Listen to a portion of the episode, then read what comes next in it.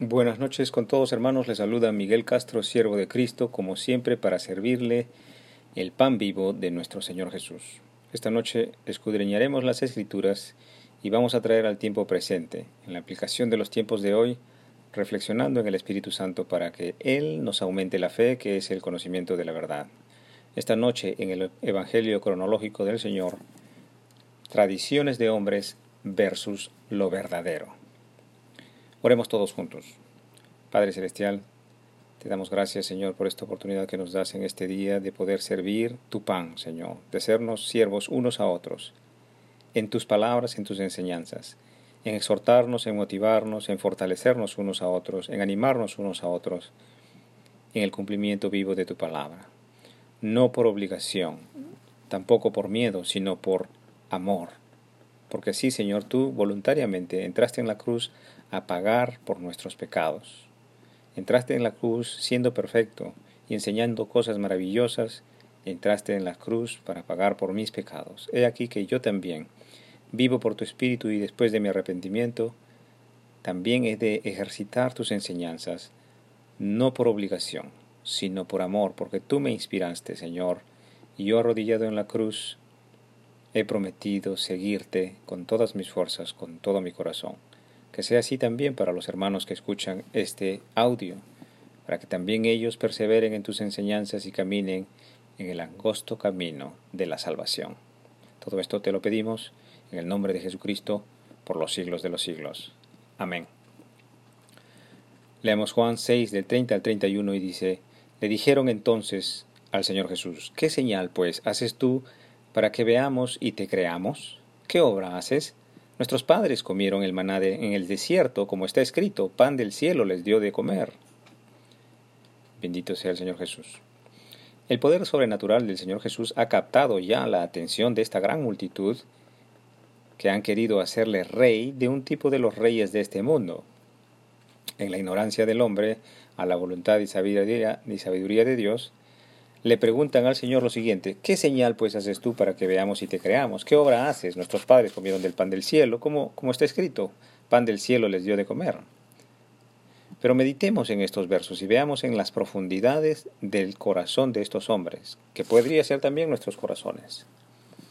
Estos hombres dicen, si tú dices que la obra de Dios es que creamos en quien Dios ha enviado, tú nos estás diciendo que debemos creer en lo que tú nos digas. Pero para que nosotros podamos creer en lo que tú nos estás diciendo, danos una señal similar a la señal que hizo Moisés, que hizo caer del cielo maná para que nuestros antepasados no mueran de hambre. Eso es básicamente lo que están diciendo estos hombres. Es, es importante meditar que ninguna de esta multitud, ninguna persona de esta multitud, había comido de ese maná en particular, porque ya son muchísimos años que han sucedido después de, de la salida de Egipto. Ninguno de ellos ha comido el maná, sin embargo creen que cayó maná. Son sus antepasados los que comieron de ese maná.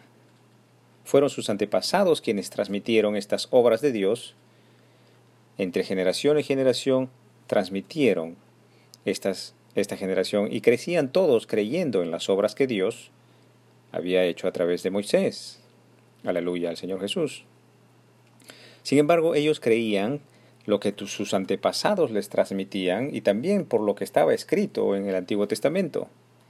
Sin haber experimentado personalmente, ellos no habían comido el paná del cielo, sin embargo creían en lo que las escrituras estaban dichas y porque también sus antepasados por generaciones habían transmitido las obras de Dios.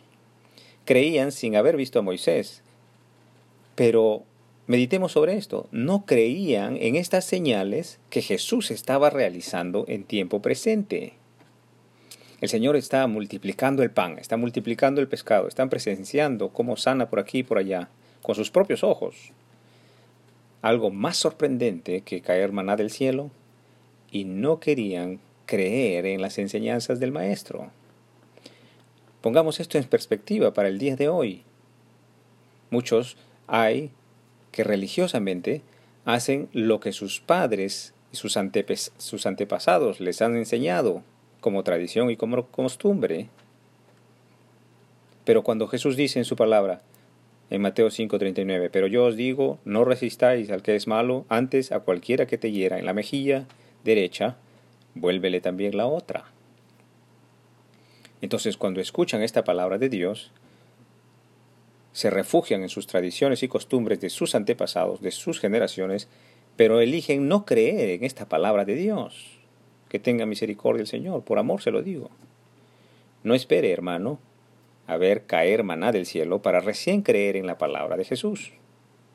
Por amor se lo digo. Existen otros también que aún no han entrado en la fe, no desean conocer a Dios, no desean conocer su palabra y niegan la existencia de Jesucristo. Y bueno, y la razón es porque aman el pecado, porque no desean dejar atrás las pasiones carnales y desean seguir haciendo la voluntad de la carne y del mundo. Tenga piedad el Señor de estos para que se arrepientan de sus malos caminos y enderecen los caminos hacia el Señor. Continuando en Juan 6, 32 al 34, Jesús les dijo, De cierto, de cierto os digo, no os dio Moisés el pan del cielo, mas mi Padre os da el verdadero pan del cielo. Porque el pan de Dios es aquel que descendió del cielo y da vida al mundo. Le dijeron, Señor, danos siempre de ese pan. Gloria a ti, Señor Jesús. Meditemos. El maestro clarifica que no es Moisés quien hizo la obra de hacer caer pan del cielo, el maná, sino que ha sido siempre, ha sido siempre Dios que hace las obras magníficas, que es Dios quien hizo caer el maná del cielo a través de Moisés, su siervo, y no Moisés en sí mismo. Importante recordarnos esto para que no veamos a los hombres en gloria de hombres, sino veamos la gloria de Dios que se manifiesta a través de los hombres.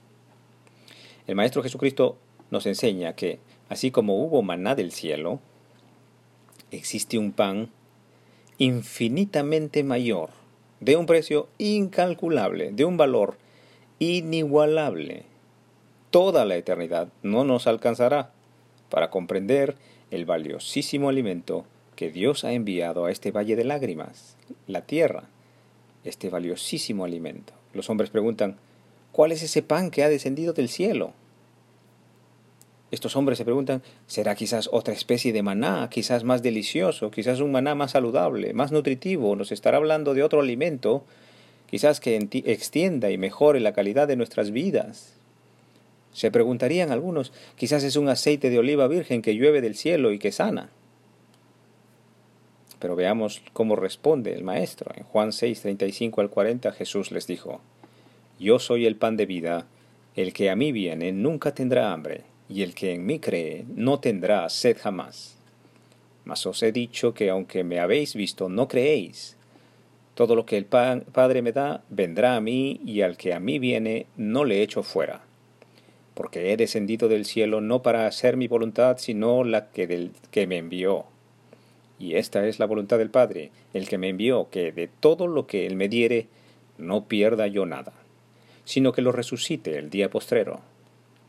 Y esta es la voluntad del que me ha enviado, que todo aquel que ve al Hijo y cree en Él, tenga vida eterna, y yo le resucitaré en el día postrero. Gloria a ti, Señor Jesús, por tus palabras. Nos dice el Maestro que todo alimento que sea pan, pescado, vino o cualquier cosa que entre en el vientre, hermano, no le dará vida eterna. Es el Hijo de Dios, es Jesús quien es el pan de vida. Es Jesús el alimento de vida eterna. Que el Espíritu de Dios le hable al oído, hermano. Es Jesús el alimento que no debería estar reducido a comida o a bebida para la barriga.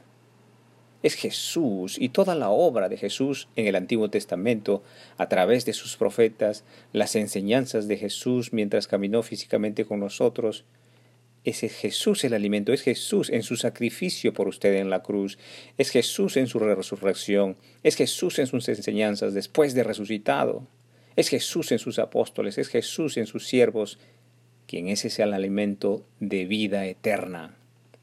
Es Jesús ese alimento verdadero y ningún otro, ningún otro nombre o ningún otro hombre le alimentará en lo que es verdadero, a no ser que esté hablando de Jesús y, sus, y, su, y su doctrina.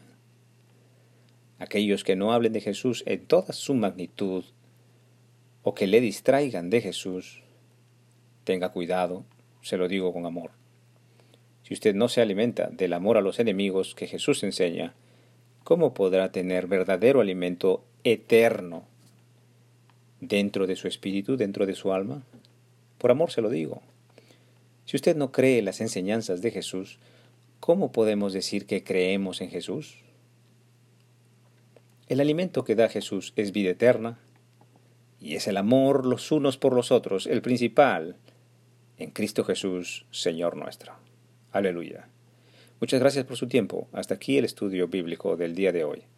Continuaremos el día de mañana si Dios así nos lo permite. Que el Señor os acompañe en vuestro angosto caminar. El ejercicio vivo de la palabra de Dios en voluntad propia.